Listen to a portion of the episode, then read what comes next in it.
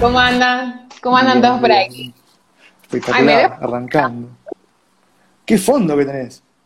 Tengo un ¿Cómo resulta fondo- fondo? Espectacular. Sí, sí. Estoy lista para, para ser grabada, ¿viste? Yo lo único que espero es que la Wi-Fi no nos juegue en contra. Tuve los últimos dos vivos, Sí. me pasó, me pasó eso. Viste que estos horarios Sí, sí, tal cual. son complicados. ¿Cómo va todo por ahí? Bien, todo bien. Acá con- me anoté un par de preguntas. Me las anoté porque si no iba a ser Uf. imposible que vuelva a revisar. Tengo Yo un tengo un par, por acá. pero sí. Eh, si no, no las iba a poder mirar. Eh, y bueno, hablaremos un poquito sobre precios. Me encanta el tema y además, como decías Sí. vos recién al principio, eh, es un tema contable, sí, o sea, tiene que ver con, con las cuestiones administrativas, al parecer, pero la parte marketinera es fundamental porque si no, nos, nos, nos estamos perdiendo un montón de ideas y un montón de estrategias de precio y estrategias para potenciar eh, todo el negocio, ¿no? Como que si solo nos ponemos a pensar en, en los números netos, no, no llegamos a buen puerto. No, son dos caras de una moneda, ¿viste? Es así, Sí, hay que sí. contemplar las dos cosas. Una, una no vive sin la otra, digamos, ¿no? Este, No. Pero bueno, estaba, estaba esperando un poquito a que se vaya sumando gente, así, así no se pierdan en el principio. Este, primero que nada, te agradezco un montón por estar acá. Yo vengo siguiendo, No, a vos eh, por invitarme. un placer.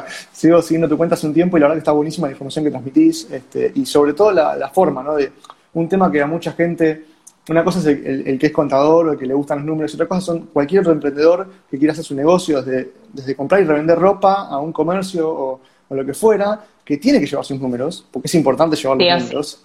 Este, Sí y, y una buena forma de hacerlo ameno, ¿no? Vos lo haces como entretenido, le metes un par de reels, le das un poco de onda al tema numérico y eso, eso es importante, ¿eh? Posta que es muy Sí. importante, así que Sí. La verdad es que mm, no, al principio no era tan fácil salir del mundo contable para mí, o sea, compartir las ideas de una forma lo más básica que se pueda, pero hoy en día poder hacerlo mejor y que se, y que realmente se entienda y que realmente se pueda aplicar, porque la idea es que todos puedan aprender sobre finanzas, que es un tema tan olvidado en la educación eh, y tan tema, sí. Sí. Viste que ayer justamente hacía unas historias sobre eso, de, de materias que, que faltaron, había, había más igual, había un montón, porque uno dice, y otras que sobraron también, que ni hablamos, ¿no? Pero, y una es clave, es todo, finanzas personales y el hecho de finanzas para tu Sí. negocio. Uno ve contabilidad como armar el balance, pero hay un montón de cosas Sí, más. En. Ni llegás a hacerlo cuando tenés un negocio así, un micronegocio como es el mundo emprendedor. Todo lo que se ve de contabilidad te puede llegar a ayudar muy, muy poco. De hecho, Yo nunca toco ningún tema relacionado con eso porque es netamente contable. En cambio, lo que uno hace en el día a día en su emprendimiento es más administrativo y de gestión. O sea, las finanzas relacionadas con la gestión, no tanto con lo contable en sí, que eso queda como más para el lado impositivo o de, de- bueno, sí, de un contador más de, de empresa grande, ¿viste? Las empresas chicas somos Sí. más que tenemos más que simplificar ¿no? O sea, tenemos que simplificar mucho todos los procesos porque cuando hablamos de emprendedores, en general yo les hablo a personas que son ellas mismas trabajando y haciendo todo. Entonces, siempre trato de simplificar todo lo que se pueda hasta, obviamente hay que laburar, sí, pero, mm, pero bueno, desde la practicidad, ¿no? Tal cual. ¿Me querés contar en dos minutos, tres, breve, primero, cómo surge eh, Gestión Live, cómo surge este proyecto? Bueno, te cuento. bueno, mira, yo eh, me recibí en 2017 por ahí y mm, no sabía bien qué quería hacer, ¿viste? Y bueno, se me da la oportunidad de, en la empresa donde yo trabajaba, cambiar de puesto y empezar a trabajar en la parte de control de gestión. Y ahí dije, esto, es esto lo que me gusta, me encanta. Siempre había pensado que quería trabajar en empresa grande, hacer carrera ahí, hasta que de repente me di cuenta que no, que esa, más que nada esa modalidad de vida no era la que yo quería, o sea, capaz el trabajo sí me gustaba, pero no me gustaba el día a día. Y bueno, así nació Gestión Live, un poco eh, por mi, mi impulso de querer buscar y querer armar la vida como yo quisiera, ¿no? Como que tener esa, esa flexibilidad. Y por el otro lado, em, en un rubro, o sea, con la profesión, a mí me gusta mucho mi profesión, y, y, bueno, y después apareció el mundo de los emprendedores que medio que, como no sabía por dónde arrancar, arranqué por ahí y al final me encantó porque los emprendedores son lo más, lo más son personas reagradecidas y que tienen muchas ganas y mucho empuje. Así que me encantó, no me voy más. a todos nos pasa cuando nos metemos en este universo, bueno, no sé si a todos, ¿no? los que conozco al menos, eh, nos pasa eso. Una vez que entras en el universo emprendedor, digamos, es un mundo muy colaborativo, ¿viste? Eh, todos se ayudan entre todos. No es esa competencia, este, una guerra a muerte, ¿viste? Entre marcas que no, no existe, porque hay mercado para todos y todo lo contrario, te potencias con la competencia se ve un poco eso, se dan alianzas y esas cosas. Este, bueno, se sumó gente, se armó el vivo, así que me parece que es momento de darles lo que quieren, ¿no? Lo que vienen esperando. así que vamos a Esta pregunta, este tema, es un tema que creo que es lo más que más me consultan en la vida. Porque No va a alcanzar el vivo, pero es un lindo tema no, Pero está bueno, eh, obviamente un vivo nunca alcanza para profundizar, pero sí para poder hablar y tener como un panorama para que después uno pueda seguir aprendiendo y seguir profundizando sobre esas ideas que, te resuenan o esas ideas que quedan ahí flotando y que te gustaría implementar. Así que bueno, vos, eh, ¿cómo, te gustaría que empecemos a charlar sobre estos precios?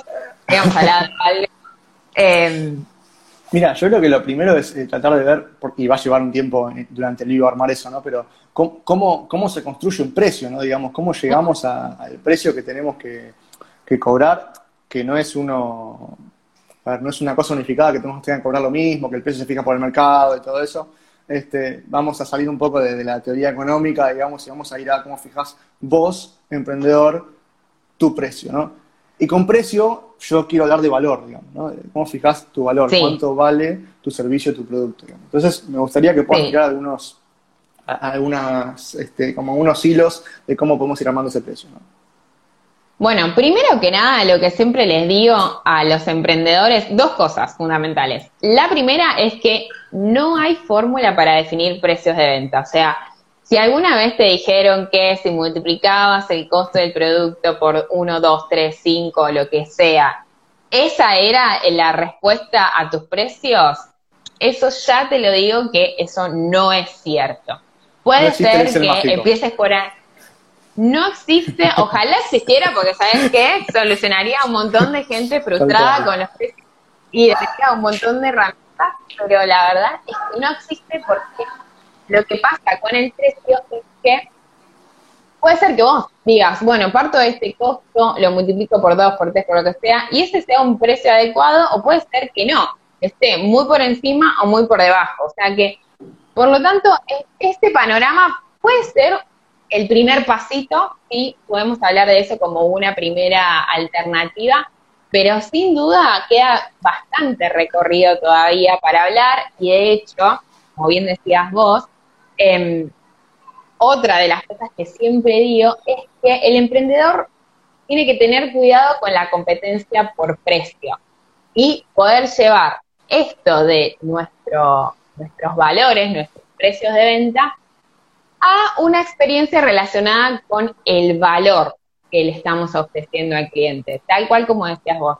Porque ¿qué pasa cuando competimos por precio? Te voy a decir, bueno, yo voy a ser el que tiene los precios más bajos.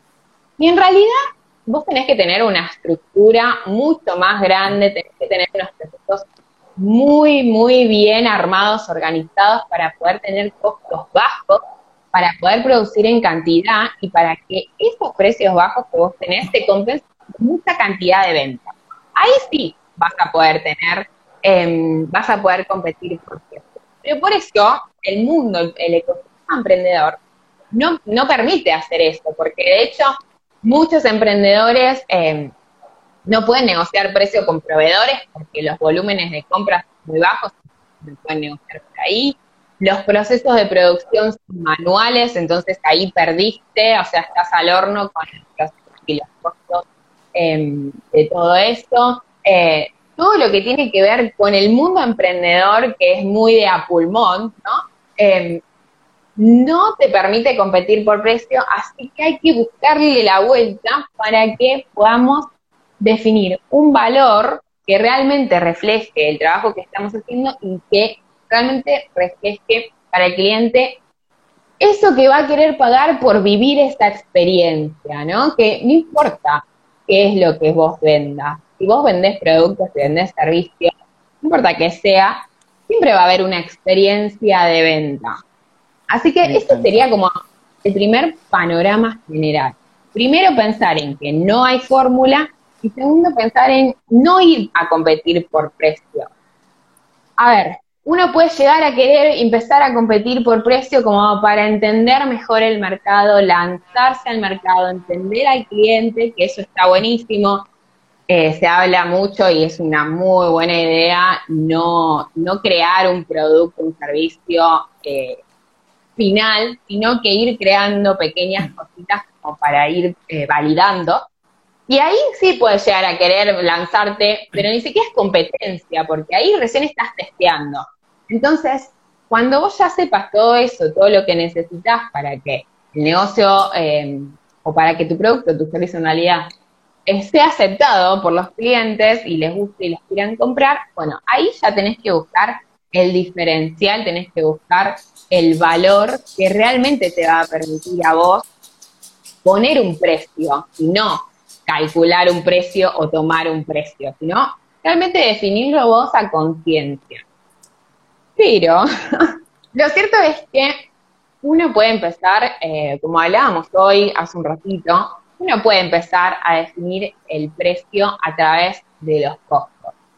Entonces, conceptualmente, o sea, conceptual, más que conceptualmente, sino que necesariamente los precios de venta en principio tienen que cubrir todos los costos del negocio. Y por todos los costos del negocio nos referimos a todo lo que necesita el negocio para funcionar. Y ahí tenemos los productos que compramos para revender o los insumos que compramos para crear un producto o los, em, todo lo que necesitamos para crear un servicio y el tiempo que le estamos dedicando a nuestro negocio, que me parece uno de los costos más olvidados, más, o no sé si odiados, por decir, me parece un montón de decir odiados, pero más rechazados, por así decirlo. Porque uno cree que por tener un negocio, por tener un emprendimiento, no, no necesitas definir un sueldo, no necesitas definir un valor que sea que refleje el valor del tiempo que uno le está dedicando y que la ganancia entre ingresos menos costos,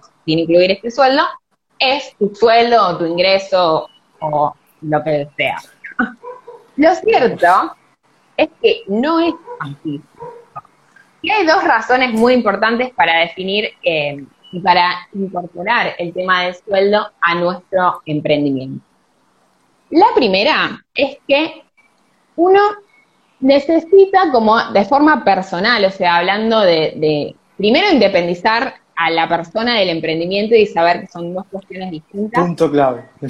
Punto clave, para poder eh, diferenciar las finanzas. Entonces, si tu emprendimiento termina pagando el supermercado, eh, si tenés hijos, las cosas de tus hijos, las salidas, etcétera, eso no está bien. El negocio tiene que pagar lo que necesita para funcionar. Entonces, por esto vas a necesitar incluir el sueldo dentro de esa estructura de costos. ¿Por qué? Porque si vos no trabajares en ese negocio, no, no, existiría, o sea, no funcionaría, o deberías incorporar a alguien más que trabaje y, y, haga esas actividades. Y por lo tanto le deberías pagar un sueldo. Entonces, como finanzas personales está buenísimo tener un sueldo dentro de todo fijo y tener cierta seguridad, yo nunca hablo de finanzas personales, no es mi rubro, digamos. Así que le voy a dar de lleno a lo que tiene que ver con el negocio en sí. O sea, vos al negocio le tenés que decir cuánto necesita para funcionar. Bueno, necesita comprar estos productos, necesita pagar el alquiler, necesita pagar impuestos, necesita pagar el valor del tiempo de la persona, que casi siempre es uno, que está trabajando ahí. Entonces, eso te va a servir a vos para poder tener esa base y poder también definir precios alineados a esos costos y a las cantidades que uno necesita para necesita vender para poder cubrirlo. Acá es como un matete de cosas, ¿no? Porque decíamos recién, tenemos costos. Bueno, a partir de los costos definimos los precios.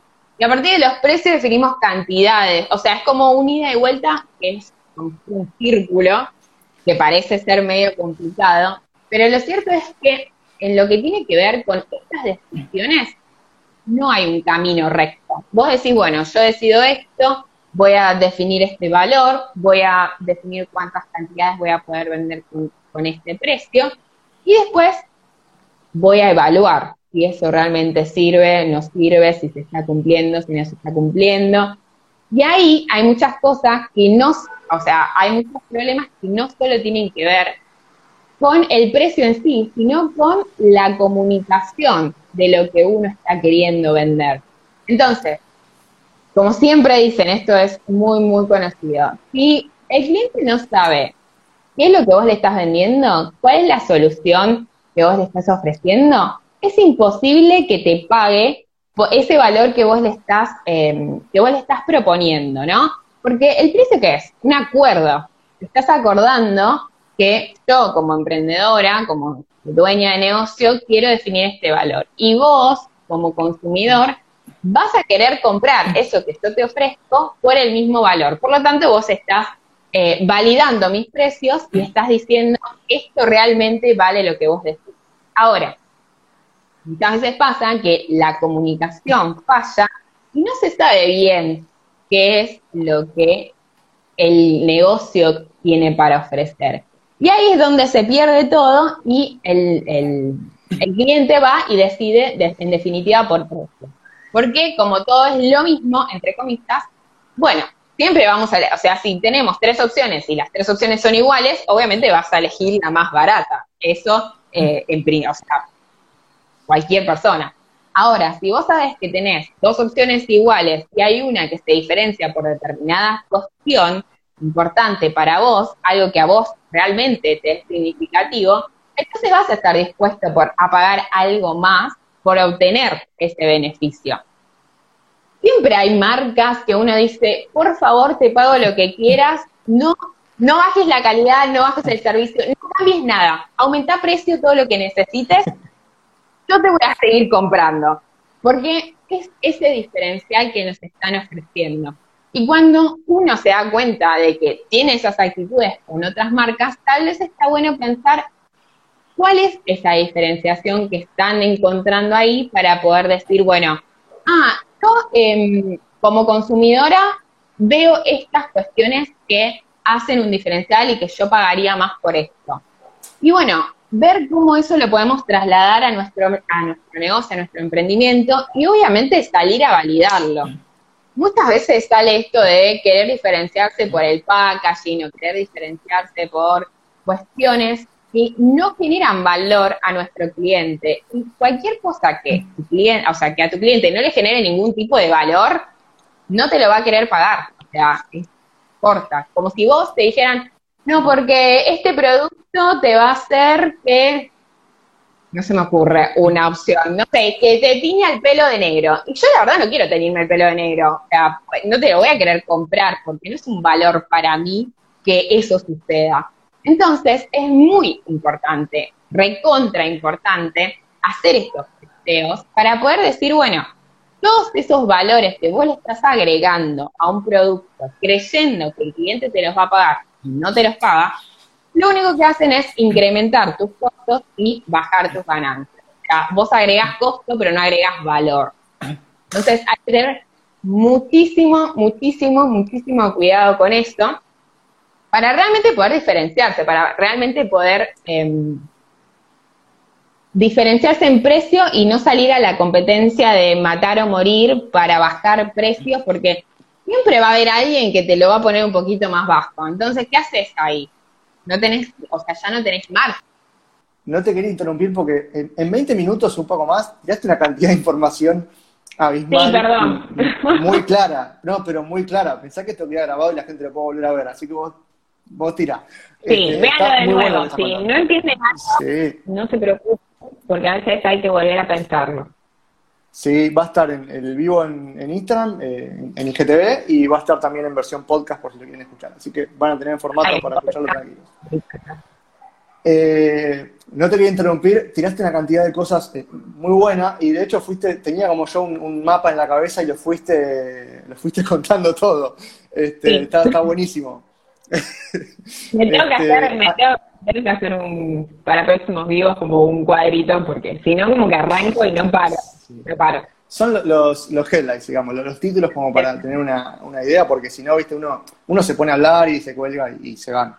Eh, aparte, después capaz que hacen alguna pregunta, ves ahí dicen que sos una genia, ¿eh? este, ah, hacen algunas preguntas y, te desvías.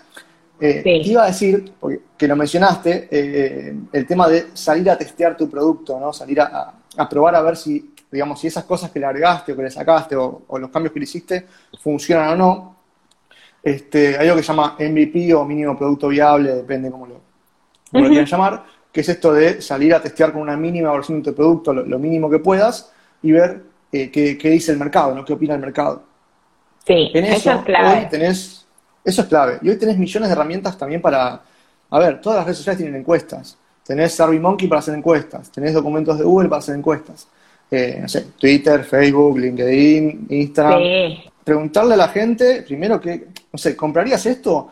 ¿Por qué lo comprarías o por qué no lo comprarías? ¿Qué le sacarías? ¿Qué le agregarías? La gente está interesada en, algo que le puede servir. Este, entonces, si vos salís a preguntar, generando conversación con la gente, hay un porcentaje que te va a responder. Entonces ahí ya tenés una primera pauta de, porque una cosa es un servicio que uno puede modificarlo muy sobre la marcha, otra cosa es un producto que tenés que salir a fabricarlo.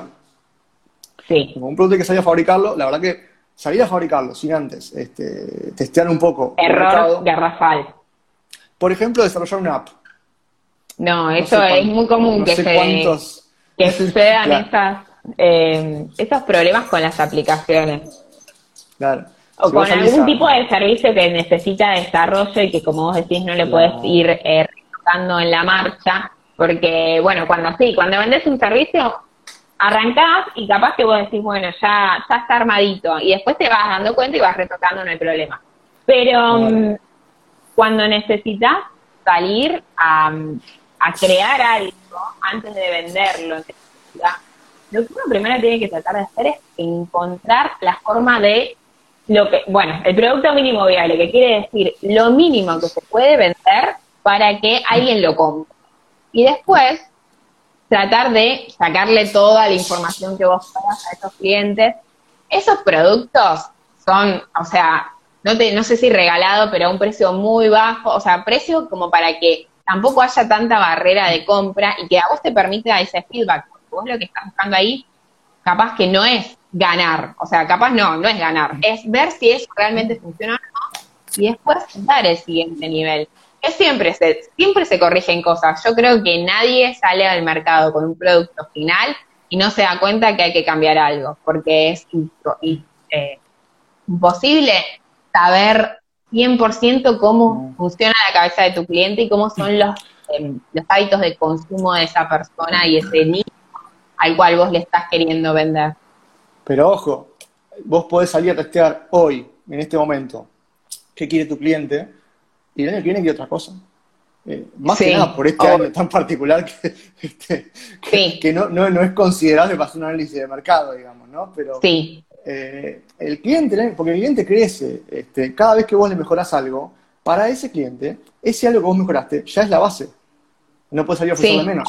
Y si tu competidor mejoró algo, también es la base. Entonces siempre hay que salir a testear el mercado, hacer un, benchmarking, como se dice, digamos, salir a ver qué hace la competencia, no, por, eh, no para copiarte, sino para tener una referencia. La, competencia está cobrando en promedio esto. ¿Yo qué tengo de diferencial? ¿Puedo salir a cobrar más? ¿Tengo que cobrar un poco menos porque ofrecen algo que yo no puedo todavía ofrecer? Eh, vos tenés que ir investigando eso. O cómo puedo diferenciarlo para cobrar el doble si quiero. Pero ahí está el tema de poder diferenciarte. Y para esto lo que vos decías también, y importantísimo, saber quién es tu cliente. Si vos no sabés a quién le vas a vender. Sí, obvio, tal cual. O sea, esa es la base, la base fundamental para poder crear realmente una buena experiencia de venta. O sea, nuestro cliente va a estar dispuesto a pagarnos algo, pero tiene que ser justo esa persona a la cual vos le estás queriendo vender, si no vas a tener que retocar el producto o el servicio final para que realmente eh, le genere un valor a esa persona. El otro día yo les estaba contando en un vivo, un vivo que estaba haciendo yo sola, justo tenía un labial, viste que yo siempre me pinto los labios y a mí me gusta salir así. Bueno, y la otra vez mi novio me estaba diciendo, vos que pagás eh, no sé cuánta plata por los labiales que son re caros, solo para cambiarte el color de los labios. y, bueno, sí, dije, bueno, está bien, tenés razón objetivamente, o sea, para vos obviamente esto no genera ningún valor agregado en tu vida. Ahora, para mí no es solo pintarme los labios, es arreglarme, verme mejor, estar más eh, más conforme con mi imagen, bla, bla, bla, bla, bla, bla. Son muchas cosas. Entonces, siempre vamos a tener que buscar a ese cliente ideal que va a estar alineado con nuestra propuesta de valor, porque no todos son nuestros clientes, no todos quieren lo mismo. Y otra cosa que está buenísima pensar en el mundo emprendedor es tratar de enfocarse en estos nichos de mercado. O sea, no tratar de venderle a todo el mundo, porque enfocarte en algo enfocarte en un nicho, enfocarte en un tipo de servicio, tipo de producto, te va a permitir a vos posicionarte en ese sector y ser mucho más confiable. Y eso, o sea, la confianza que uno genera en el mercado, obviamente no es algo que se haga muy rápido, pero con el tiempo te permite diferenciarte por precio también. Si vos sos el mejor en esto, vas a poder cobrar más. Primero porque va a haber mucha más gente que te quiera comprar y cuando tenés más demanda, mayor vas a poder subir los precios. Y segundo, porque tener esa, esa, estar posicionado de esa forma en la cabeza del consumidor te permite sin duda generar eh, un incremento de precios saliéndote 100% de lo que es la estructura de costos y de lo que es lo que sería más contable, por así decirlo, decir, la formulita de los costos. Y obvio diferenciarte de la competencia por ese lado también. Siempre. Ahí hay dos temas que, está bueno para tocar. Primero, en un momento hablamos de una como una desventaja del emprendedor frente a una marca grande, que es el hecho de no poder bajar tu estructura de costos. Hay un, hay un piso que podés, que una marca grande puede desarrollar de otra manera. Pero la ventaja es que vos como emprendedor sos mucho más flexible. Una marca grande es un monstruo enorme que le cuesta mucho más mover las piernas, eh, darse vuelta, flexibilizarlo, porque esto es una estructura burocrática que hay que mover. Vos, solopreneur o este mini equipito de 3, 4 personas, tranquilamente puedes dar un giro de 180 grados si querés. Y eso es sí, obvio. es una re ventaja comparativa frente a una gran marca. Y lo otro, Sin duda.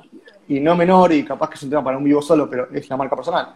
Lo que te diferencia a vos en el mercado es vos, digamos, tu forma de hablar, tu forma de explicar, eh, tu cara, tu labial, este, todo lo que vos eh, representás, digamos, este, tu imagen de marca propia como persona, no hay otro igual.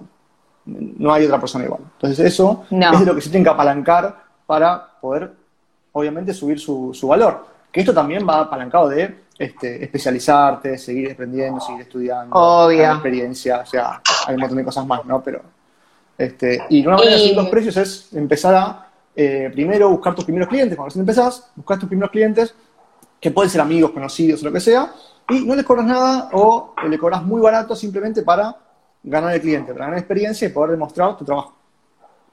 Ahí lo que le estás cobrando, o sea, en realidad lo que puedes pensar, para pensarlo como em, que no estás regalando, sino que lo que vos le vas a cobrar con testimonio, le vas a cobrar con información. O sea, no es que le das a la persona y la persona si quiere te responde, no.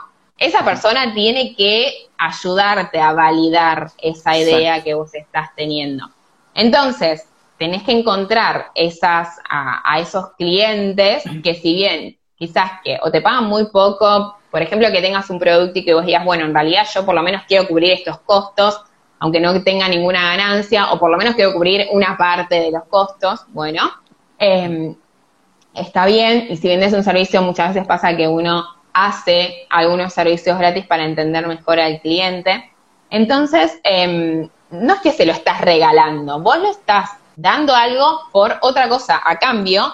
Esa cosa puede ser plata o puede ser información. En este caso es información que es lo más importante para que vos puedas seguir avanzando y que puedas crear ese producto o ese servicio ideal, entre comillas, porque bueno, siempre pasa esto de que no es que termina una vez que, o sea, todo sigue su proceso y lo que al cliente hoy le gusta, capaz mañana no le gusta más, pero digamos que tenés unos primeros pasitos ya dados y vas a salir al mercado con algo más armado.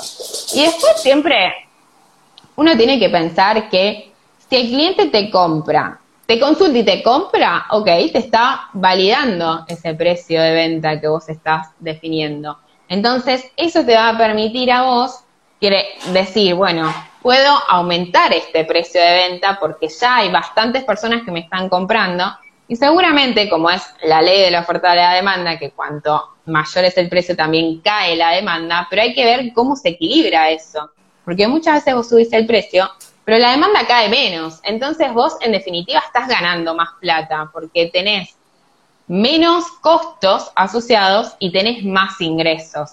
Entonces, de nuevo, ahí es, o sea, te salís del todo de la competencia por precio, porque estás generando un valor diferencial y no estás tratando de vender, vender, vender desesperadamente, que es una cuestión que pasa mucho, y más cuando uno recién empieza.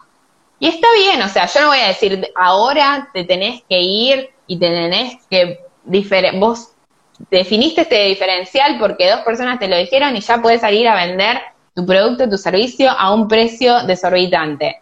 No, es cierto que es un proceso, vas a ir avanzando de a poco y que al principio puede ser que salgas con productos muy a, a precio bajo o que regales esto para obtener información, que vayas viendo cómo funciona todo eso. Hay que tener información sobre todo lo que está pasando. Entonces, eso es otra cuestión fundamental que hablo siempre, siempre, siempre el de la información, que siempre me... Hay ahí como un freno, porque es un poco embole, por así decirlo, generar esta información. Pero la verdad es que es la que te va a permitir a vos validar. Si a vos te están comprando a 100, bueno, a ver qué pasó si lo pongo a 110. Estoy incrementando un 10% de los precios. Antes, ¿cuántas personas me compraban? Ahora, ¿cuántas personas me compran? ¿Me benefició? ¿Me perjudicó? ¿Tengo que volver atrás? ¿Puedo mantener estos valores? O sea, eso, la percepción que uno tiene de lo que está pasando en el negocio, no siempre es la correcta. Entonces, la información que vos puedas mirar, leer y analizar esos datos es fundamental para poder avanzar con el proceso y para poder validar realmente si tus decisiones son las correctas o no. Entonces, eso es clave para poder definir, eh, o sea, como decíamos, es un camino que no termina, ¿no? Vas a ir avanzando, capaz tenés que volver, retroceder, pero lo cierto es que no quedan muchas otras opciones a menos que quieras seguir y competir por precio o a menos que quieras ir y mirar el precio de la competencia y tomarlo sin saber nada, sin analizar nada. Eso sería un grave error, más que nada en el mundo emprendedor, en este ecosistema que hay mucha competencia, hay mucha gente que ofrece, siempre va a haber gente que ofrezca lo mismo, algo parecido a lo que uno hace. Está en nuestro poder entender qué es lo que está en el mercado y cómo nos vamos a diferenciar y cómo vamos a pensar a largo plazo, porque el posicionamiento de marca creo que es una de las cosas que más te beneficia al incrementar precios sin tener en cuenta la estructura de costos y sin tener en cuenta muchas otras cosas, porque es lo que realmente Sea, cuando vos estás posicionado en el mercado, ya el valor que, o, la esencia de marca realmente ya está el valor ahí. No hace falta que vos todo el tiempo sigas y sigas y sigas y sigas. Entonces, el valor que vos generaste durante tanto tiempo que quizás que no pudiste cobrar en ese momento, va a llegar un momento que sí lo vas a poder cobrar. Lo vas a poder cobrar porque realmente la marca se va a diferenciar del resto. Hay varios temas ahí para, para tocar. Primero, importante que vos lo decías y vamos a recalcarlo, eh, cantidad no es calidad. A veces es mejor subir un poco el precio y perder un par de clientes que no eran fieles y quedarte verdaderamente laburando con los que, más cuando das servicios, ¿no? Eh, y quedarte con los que verdaderamente valen la pena. Hay una regla que es la del 80-20, los 20, el 20% de clientes que te dan el 80% de tus beneficios. bueno, es un, sí. Exactamente, es un poco por ahí, ¿no? O sea, preferir laburar con menos clientes, pero laburar a fondo con esos clientes. Y hay otro tema tiro los términos marqueteros, pero los explicamos, ¿no? Es el cross-selling, ¿no? Cross-selling productos. Es preferible laburar con menos clientes, pero venderles una cantidad mayor de tu cartera de productos si es que tenés varios, ¿no? Digo, este, o aumentar el ticket promedio con esos clientes, o sea, vender los productos más caros, que estar laburando con, más con sos un emprendedor y llega un punto que no puedes laburar con más clientes. O sea, vos tenés que conocer bien a tu cliente, no es, bueno, agarro este y bien y va, no, eh, vos tenés que sentarte, laburar bien con tu cliente, conocerlo, conocer su mercado, depende de lo que ofrezcas, ¿no? Pero entre más lo conozcas, mejor le vas a poder ofrecer y adaptar y flexibilizar tu, servicio o producto a ese cliente. Entonces, es mejor a veces laburar con menos, menor cantidad, pero mejor calidad. Para mí eso eh, es, importantísimo, más que nada con los emprendedores. Pero por otro lado, vos hace como 25 minutos mencionabas, eh, me voy a acordar. Qué memoria, yo sé lo que dije hace dos años. eh, mencionabas este tema de todos vendemos en algún punto una experiencia. Yo siempre les aclaro que por más que vendas productos, vendes servicios. Todos vendemos servicios, todos vendemos una experiencia. Si vos eh, vendés, no sé, galletitas, vendés igual un servicio, vendés un, este, una experiencia diferente. Por ejemplo, hace poco se hizo viral eh, un, Twitter de una chica que eh, hace agendas. Te paso la promoción, ¿no? Hace limonada, se llama el Instagram o el Twitter, como quieran. y como se llama, las agendas personalizadas se llaman hace limonada, ella que hacía, mandaba un sobrecito de jugo limonada con la agenda, una bolsita linda, bueno, hacía algo. El packaging en ese caso un poco importa. En ese caso importa, sí. En ese caso importa. Pero porque es un diferencial, un agregado, no es solamente una agenda, ¿no? Y está representado al, nombre de la marca. Pero más allá de eso, porque es una anécdota tonta, pero eh, hay un agregado ahí. Se hizo viral porque eh, tuiteó a Arcor y le pidió que le mandaran caja de jugo. Arcor le dijo que no. Salió otra marca y le dijo, deja, yo te las mando. Eh, le mandaron jugos tan. Bueno, ya que estamos. Eh, pero más allá. más allá, claro, por eso, pero más allá de la anécdota, digamos, marketera, por así decirlo, ella es un diferencial y es una tontería. Le agrega un sobrecito de jugo. O sea, a veces no es, bueno, vamos a mandarle una cosa de locos. No, son pequeños diferenciales, entender a tu cliente y darle una pequeña sorpresa a veces, este, un, un, pequeño agregado que te salió dos pesos, este, literalmente, este, y, suma. ¿no? no sé cómo le funcionará en el negocio eso, pero me pareció una anécdota como que, iba por ese lado. Eh, y me fui de tema, perdón. Eh, bueno. no, no, no me acuerdo, ¿viste? Mi memoria eh, es cortoplacista, pero, pero bueno, sí, esto del diferencial y de, generar el valor agregado exacto es, funda es fundamental y que todos estamos vendiendo en, en definitiva una experiencia, en este caso que contabas lo de las agendas o que decías el ejemplo de las galletitas. En realidad sí, vos estás comiendo una galletita, pero imagínate que em, la persona te compra esa galletita para comerla con su familia, para disfrutar de la merienda o para comerlas en algún momento, en un cumpleaños, en un evento. O sea, no estás vendiendo solo una galletita.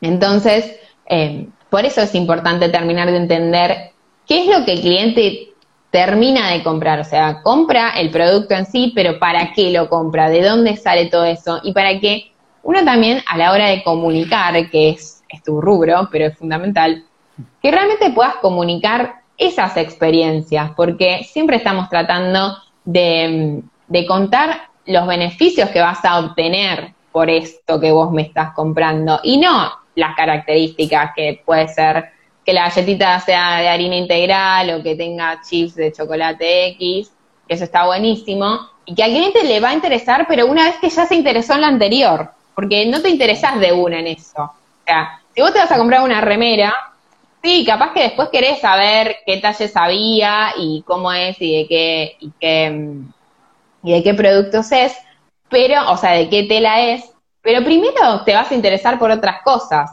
porque la foto está buena, porque te, ves vos ahí eh, usando la, ropa en ese momento o en una ocasión especial o para salir a, andar en bici, para lo que sea. Y ese es el primer paso que uno tiene que, atravesar desde eh, el punto de la venta. Y para poder después llegar, obviamente, a, a terminar esa experiencia final con la entrega del producto como uno quiera. Mira, eh, tenemos el primer hater, me gusta. Este... Ay, Rosa Ramón, un besito enorme. bueno, eh, escúchame, ¿sabes que esto que está... Sí, le mandamos un besito. Eh, ya que mencionabas esto de de como primero, bueno, primero se va a sacar un producto, después a otro y esto, eh, me, gustó el tema de eh, la escalera de valor, ¿no? De pensar en esto de, la, escalera de valor, de cómo primero se van acercando. Claro, sí, tema muy, muy, muy marquetero. Este, muy, muy. Pero, pero está bueno que todos lo tengan en cuenta porque a todo negocio es aplicable, ¿no? Y este tema es. Sin duda. Eh, por eso siempre se los digo que traten de buscar alguna manera de ofrecer algo, por más sencillo que sea, por más tonto que sea, algo gratuito. Simplemente para que la gente se pueda acercar a tu negocio, conocerte, ver qué es lo que ofreces, este, ver, digamos, validar tu autoridad, digamos, en el, mercado, en el nicho ese. Este, sí. Este, y como es gratis, si vos le das algo de valor a esa persona gratis, que puede ser, a ver, eh, un video, eh, un PDF, una guía para algo, un Excel para tus finanzas, por ejemplo, este, un montón de cosas que a vos, eh, como experto en el tema, no te cuestan hacer, es algo normal para vos, pero para otra persona puede ser algo de mucho valor. Entonces empiezan a conocerte un poco, digamos. Y después les vas a ofrecer algo eh, de un valor más acotado, como para que te esté, ¿no? Una especie de MVP, digamos, de mínimo eh, producto viable, este, para, para que te conozcan. Cuando empiezan a conocerte, a seguirte, a ver qué ofreces, les gusta tu producto, empiezan a ver más tu contenido, todo esto yo también lo pienso desde el lado de seguir compartiendo contenido en redes sociales, enviarles eh, algún mail, algo, para que sigan viendo qué es lo que haces. Recién ahí vas a poder este, mostrarles, digamos, tu producto principal, por así decirlo, o como se diría tu caballito de batalla, ¿no? Este, sí. tu, producto intermedio, que, que, es el que más... A ver, vamos a ejemplificarlo con el, el más típico es McDonald's, ¿no? McDonald's te muestra, te, reparten un cupón en la calle con una oferta por una hamburguesa. No tengo ni idea de cuánto sale un combo McDonald's o una hamburguesa McDonald's, pero supongamos que la hamburguesa está a 100 pesos. No tengo ni idea. Sí, bueno, 100 pesos una hamburguesa, va, va, la compro. Cuando vas ahí, ¿no? Al, local, ¿no? De los sacos dorados, ¿qué te van a ofrecer? ¿Querés papas y gaseosa? Por no sé, ponele, estoy tirando un precio bajísimo, por ejemplo, 150 pesos. ¿Querés papas y gaseosa con tu hamburguesa? ¿No? El, el, cross-selling, ¿no? Agregar productos alrededor de ese. Y va subiendo el ticket promedio de la venta con algo que es obvio que la persona va a querer, digamos, a menos que esté de paso y se quiera llevar la hamburguesa. Pero en general, digamos, las ventas de McDonald's crecen mucho por eso y no por la hamburguesa. Este, y después te dice, ¿querés agrandar tu combo y llevarte la coca grande y las papas grandes? ¿No? y vas subiendo. Terminaste en 500 pesos cuando empezaste por 100.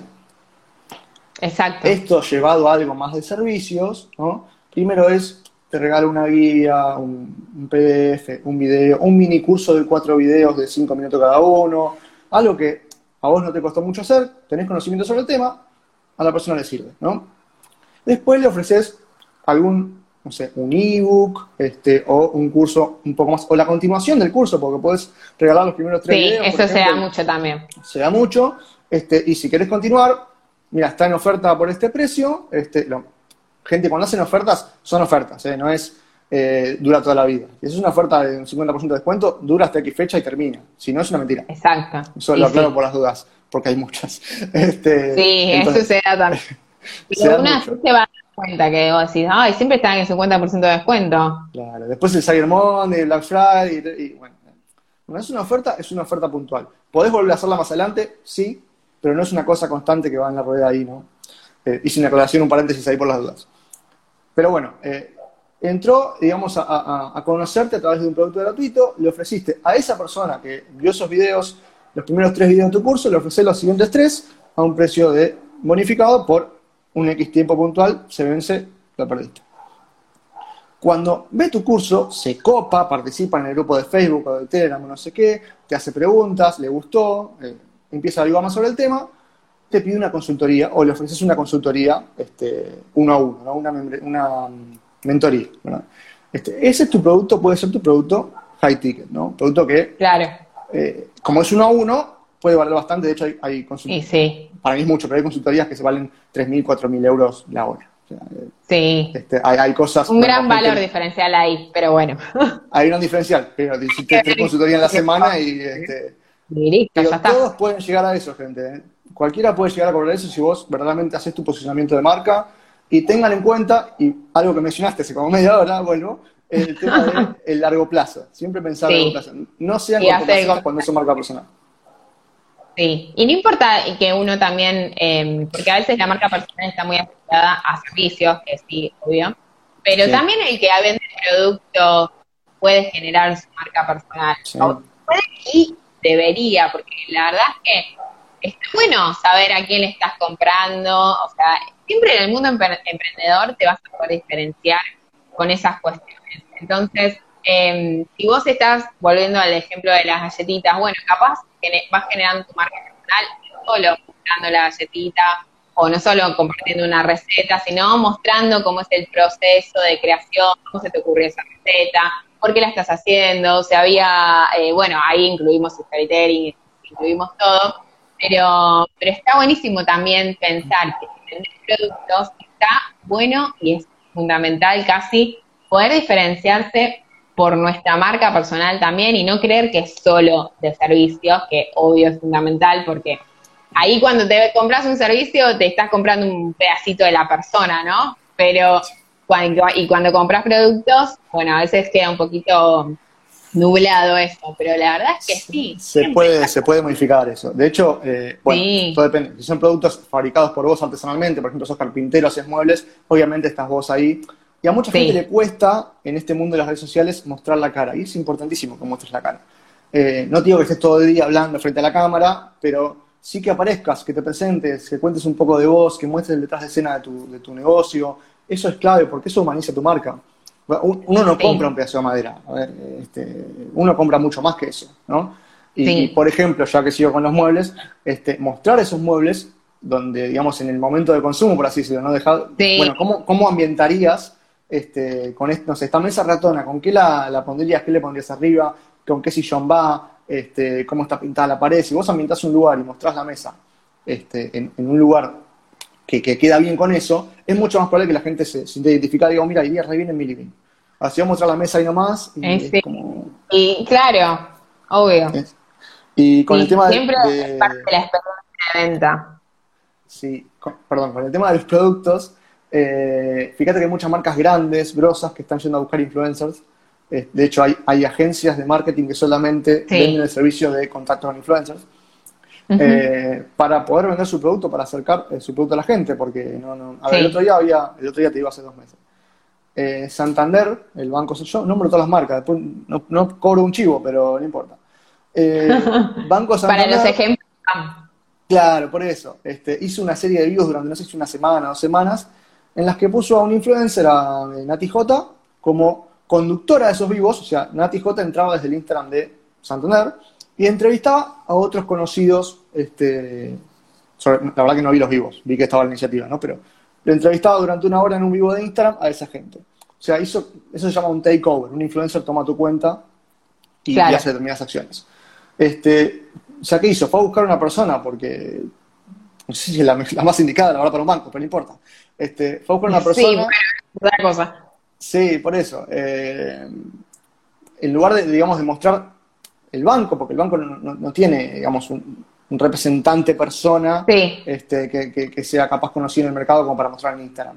Entonces fue a buscar un influencer y lo contrató para ese servicio. bueno, y en una.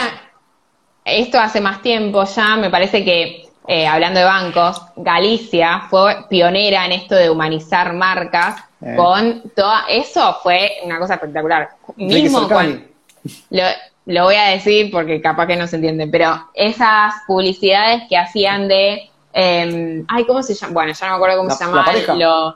La pareja, Claudia. y el otro que no me acuerdo. Em, bueno, no importa. Cuestión que habían humanizado el banco, o sea, la marca tremendamente, que hasta cuando Claudia no quiso estar más en esas publicidades fue como que había que, fue tremendo.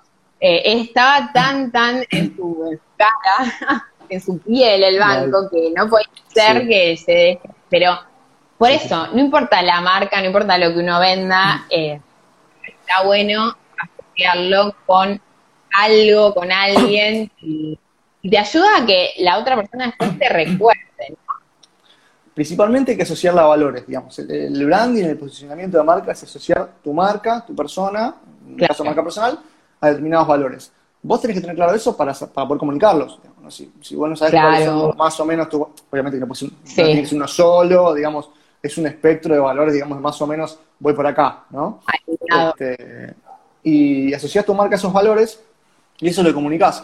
hay gente que se va a recopar y después va a haber gente como una, persona medio estúpida que habló recién, este, que, comentó ahí. Bueno, hay gente para todo. Este, Entonces, aprovechar tu diferenciación para ir a esa gente, no a todo el mundo. Y eso también clave. No vayas a todo el mundo.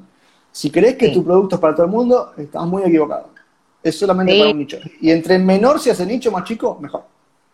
Sí, mejor. Así te ayuda a posicionarte y a diferenciarte. Y eso, en definitiva, volviendo al tema de los precios que nos olvidamos, lo dejamos de lado al tema de los precios, pero, está atado, pero está atado, está atado, sí, obvio. Em, es fundamental para poder diferenciarse. Y siempre pensando a largo plazo, porque, no, o sea, de un día para el otro, nunca te vas a sentir frustrada, frustrado, vas a decir esto no sirve para nada, eh, ¿para qué estoy haciendo estos videos en Instagram? Todo lo que vos quieras. Pero llega un momento en el que realmente encontrás que esos resultados se empiezan a ver. Todos, yo, vos, yo, vamos a hablar, vamos a hablar bien, vos, yo, todos los que estamos en redes, em, al principio hacíamos un millón de videos y nada. un día empezaste a ver que hubo más interacción. Y un día más gente te alguien le tocó. Em, te empiezan a consultar y cada vez hay más consultas y cada vez hay más gente interesada en, vos, en tu producto, en tu servicio, independientemente de lo que uno venda. Y esto en algún momento te posiciona, te hace referente y en definitiva, y a lo que todos queremos, te ayuda a vender el producto o el servicio a un valor más elevado y en definitiva, esto sí, a ganar más que lo que es lo que para lo que, o sea, siempre, no creo que haya un emprendedor que no quiera siempre ganar más, ya vamos ahí. Imposible. Imposible. Eh, Porque aparte ten en cuenta que muchos emprendedores eh, no son solamente emprendedores, de hecho yo mismo, yo tengo un trabajo en clase de independencia. Soy emprendedor y aparte trabajo. Entonces, muchos emprendedores, el, el, deseo, digamos, es llegar a un punto en el que lo que ganas por tu emprendimiento te permita la libertad, digamos, ¿no? y eso, pasa, ¿eh? Es largo plazo. Eso pasa, es largo plazo. Yo también, ahora contando justo que acá nos cuentan que recién empiezan, eh, y yo también empecé trabajando en, o sea, trabajaba todo el día, porque imagínate que trabajaba lejos de mi casa, trabajaba todo el día, yo tenía que volver y seguir trabajando fines de semana, todo.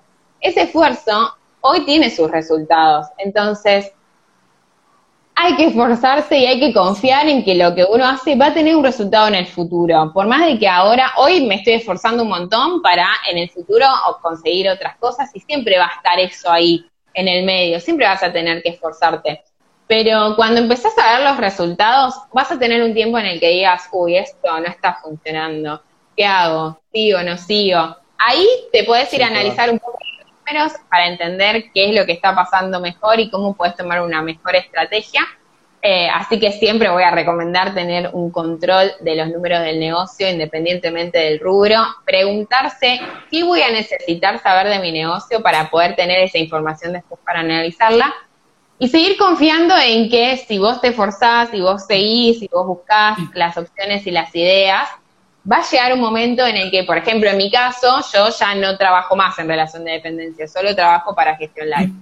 Bueno, al principio costó alma y corazón, no te voy a decir que no, pero hoy veo los resultados y eso em, está buenísimo y obviamente te sigue impulsando a seguir creciendo y a seguir creando valor para nuestros, en este caso, consumidores del vivo, pero eh, para nuestros clientes, acá también son, son, ustedes son unos clientes para nosotros en cierto punto, porque están consumiendo lo que nosotros les estamos dando y están interesados en lo que nosotros les estamos dando. Y esto, como hablábamos antes, podría ser el primer escalón de esta estrategia de em, la escalera de valor. Nosotros les estamos compartiendo algo ustedes se sienten interesados por eso y después quizás van a nuestro Instagram, van a nuestras redes y empiezan a interiorizarse más con otras cosas.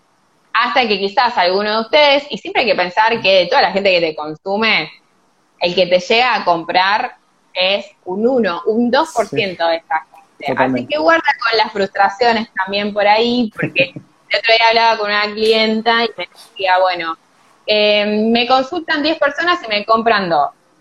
Ah, es un buen porcentaje. estaba, triste. Y yo le digo, pará.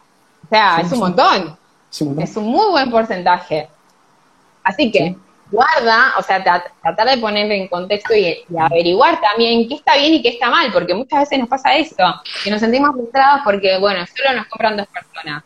Nos consultaron 10 y nos compraron dos. ¿Y cuál es el problema? ¿Que te compraron dos? No, el problema es que solo llegaste a 10 personas, por ejemplo, en este caso.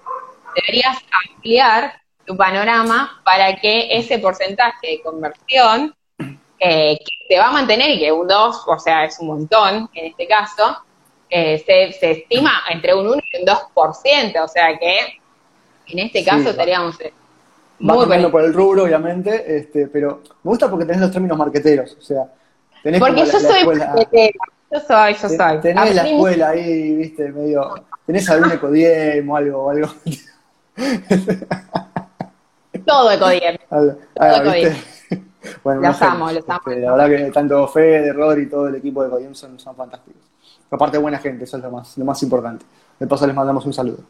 Eh, te iba a decir, ahí hay dos temas que están buenísimos para tomar, que es eh, atraer más gente y lograr convertir un mayor porcentaje, ¿no? O sea, si yo traigo 10 personas y me compran dos, bueno, tengo que buscar traer 20 y que me compren 10. obviamente que eso es largo plazo, ¿no? Seguimos con el largo plazo. Sí tengo que buscar aumentar mi valor percibido y aumentar mi estrategia de comunicación, digamos, ¿no? Llegar a más gente comunicando y que esa gente, primero, obviamente, orientarla bien la comunicación, y que esa gente que le llega, le guste, vea el valor percibido y quiera saber más. Repito, se construye con el tiempo, no es de un día para el otro. Toda esta última parte que estamos hablando es todo tiempo, tiempo, tiempo, En realidad el título debería ser eh, cómo cobrar más en el largo plazo, pero, este, pero bueno, igual eh, eh, está todo muy ligado y yo sabía que en un vivo no, no, alcanza, porque es un tema muy, muy heavy. Yo sé que a vos te deben preguntar un montón por el tema. Este, sí, es lo que me llegan, me sobre todo con los que venden servicios, por eso lo orienté por ese lado, pero vi que preguntaron este, qué pasa con los productos, ¿no? Este, si hay alguna pregunta, es un buen momento para, para hacerla, mientras voy a leer las, las, que, las que hay. Eh, Jay, ¿te me congelaste y me congelé yo? No lo tengo claro. Ah, eh, ahí estamos. Ah, ¿Te congelaste vos o yo? ¿Qué pasó? Ah, parece que te congeló vos.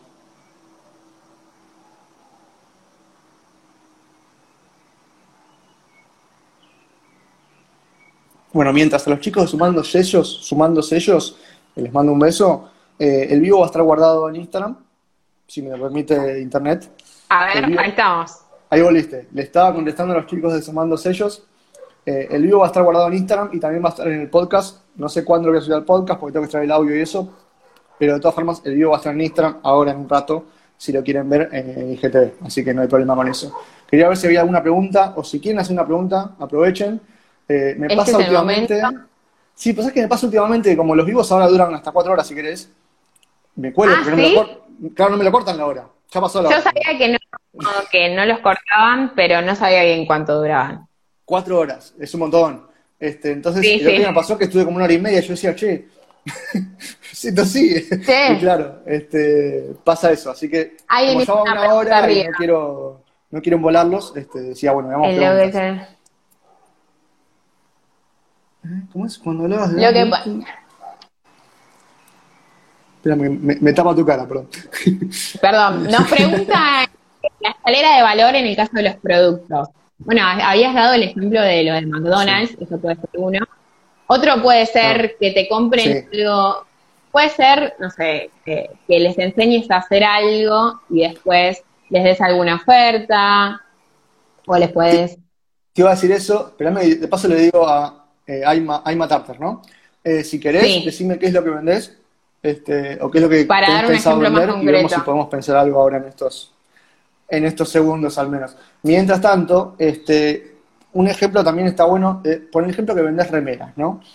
Eh, tu, gratis, capaz que no es este, un, producto en sí, sino es este, un contenido, ¿no? Entonces, por ejemplo, eh, vos podés explicar en un video este, cómo se lava esta remera, cómo se utiliza, con qué se combina, este, no sé, cómo conseguir tal cosa. Eh, podés explicar cosas, dar contenido que le sirva a esa gente. Bueno, es un mercado que no conozco para nada. Este, bueno, pero, pero vuelvo. llevamos todo lo que es ropa, la ropa. Sí. Todo lo que es ropa este, puede ir por ese lado, ¿no? Este, sí. Eh, a veces incluso el gratis puede ser un catálogo, ¿eh? Este, con algo más de agregado, con un poco de explicación, con que sea lindo. Es esa primera unión que uno le podría ofrecer a su posible cliente. Y si querés hacerlo un poquito más hasta capaz que no para la primera etapa de la escalera, pero vos le puedes decir, bueno, yo te ofrezco esto con un precio muy bajo y también vos podés usar esto, este, esta plata que vos pusiste acá, por ejemplo, no sé, le, le vendés un ebook para que sepa en qué momento usar cada tipo de lencería de acuerdo a la ocasión. Bueno, y de hecho un buen puede ser un voucher. Y le das un voucher con ese valor que ya te han pagado a vos originalmente de eh, ese ebook o le das un ese regalado y le ofreces un cupón de descuento. Eso puede ser también. el voucher tipo orden de compra sirve mucho, este, en ese tipo de como la gift digamos. Eso está bueno. Ya te dieron la, la, gente compra más de lo que tiene el voucher. Entonces, por ejemplo, que le das un voucher de 500 pesos, terminan comprando 1000, pero pagan 500. Y a la gente le gustó, eh, le vino bien, y, a vos también, ¿no? Digamos, este, en algún punto. Acá nos preguntan cómo trasladar los costos publicitarios, costos fijos en general, a, los productos. Eso, Ahí la oferta sos vos. Es para un vivo. bueno, ya tenemos el tema del próximo vivo, pero. El próximo vivo es, costos, pero um, uno lo que puede hacer es definir, bueno, eh, definir cuál es su punto de equilibrio para poder distribuir esos em, costos en el punto de equilibrio que tiene que, conseguir para poder cumplirlo. Pero es un poquito ahí de estrategia también y de ir viendo cómo se modifica todo esto. Así que eh, si quieres, después pasate por mi Instagram, que hay un montón de información sobre costos ahí. Sí, yo te diría que te pases por el Instagram porque hay un montón de contenido al respecto. De hecho, estuve hablando mucho de costos esta semana. Sí, hice una guía con, hice guía sobre precios, hice guía sobre costos y sobre análisis, así que ahí van a ver todos los recursos eh, que ya les estuve compartiendo. Y quiero aprovechar otra pregunta que se sumó al de la lencería, se sumó otra persona preguntando por velas. Eh, habría que ver bien qué tipo de velas, pero las velas generalmente están asociadas a un tema de, aromatizantes, de, clima, de romanticismo, bueno, hay varios temas ahí como valores de, ver este, claro, entonces habría que ver por ese lado, entonces capaz que podés este, ofrecer contenido con respecto a eso, ¿no? Este, o por ejemplo, te sigo pero cae de casualidad en vivo, ah, Bienvenido. Bienvenido y ojalá que te sumes a los próximos.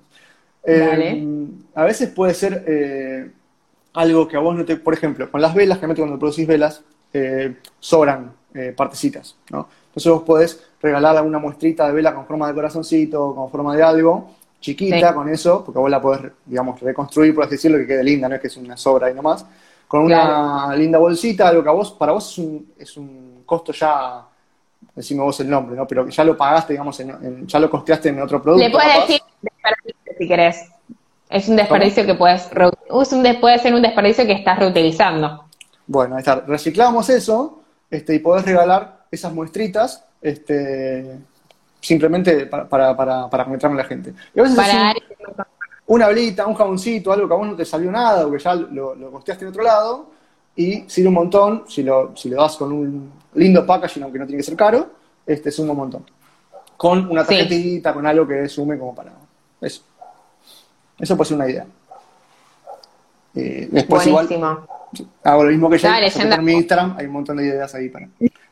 Sí, porque tengo una pregunta, perdón, pero no la voy a leer porque es para hablar tres horas más, porque son todas que no tienen. Sí, sí, sí. Yo creo que, ver con... este, como el tema de que no, cortan la hora, yo creo que es momento de, cerrar más que nada, porque eh, más de una hora me parece mucho para un vivo, pero dejo la puerta abierta para que haya próximo. Sí, obvio. Obvio, obvio. Además me encantó porque fue como un ida y vuelta constante, así que está buenísimo poder compartir. Eh, dos rubros son, realmente van de la mano. O sea, hay que saber sobre estas dos cosas. Y otra cosa importante, ya para que les quede esta idea en la mente, finanzas y comunicación, marketing, son cosas que sí o sí tenés que saber. Por más de que en algún momento vos quieras delegarlas, mm. tenés que tener una idea, o sea, o más que una idea. Las finanzas, en definitiva, te van a mostrar los números de tu negocio y te van a decir en qué situación estás. Así que, por más de que lo quieras delegar, vos vas a ser la persona que decida sobre todo eso.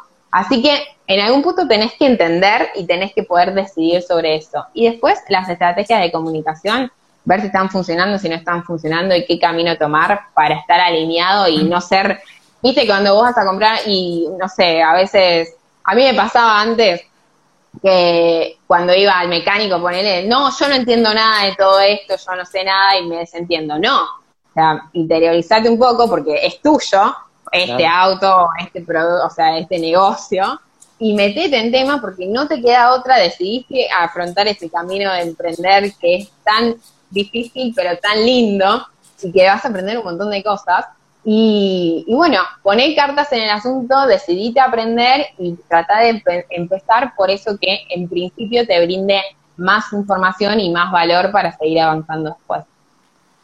Yo te lo resumo en una cosa. Entre más sepas, entre más conocimientos tengas, mejores decisiones puedes tomar. Entonces, no tenés que ser un experto en todo, pero entre más conocimientos vayas adquiriendo, este, de finanzas, de comunicación, de programación, si estás con un sitio web o lo que fuera, de diseño, hay un montón de cosas, eh, entre más sepas, aunque sea un poquito cada cosa, y el contenido está en todos lados, gente, no, no, hay para aprender de todo lo que quieran, buscan, ponen la palabra como YouTube y sale todo. Eh, entre más sepas, mejores decisiones puedes tomar, mejor puedes elegir a quién contratar, este, es un, tema importante eso. Eh, no me quiero extender, Así que bueno. Bueno, Jay, mil, mil gracias, estuvo buenísimo, me encantó. Muchas gracias a vos también, me re gustó el vivo, estuvo muy bueno, así que yo lo revisaría si fuera ustedes, porque la verdad es que hablamos un montón de súper interesantes. Está como para darle un refresh y no olvidarse de nada.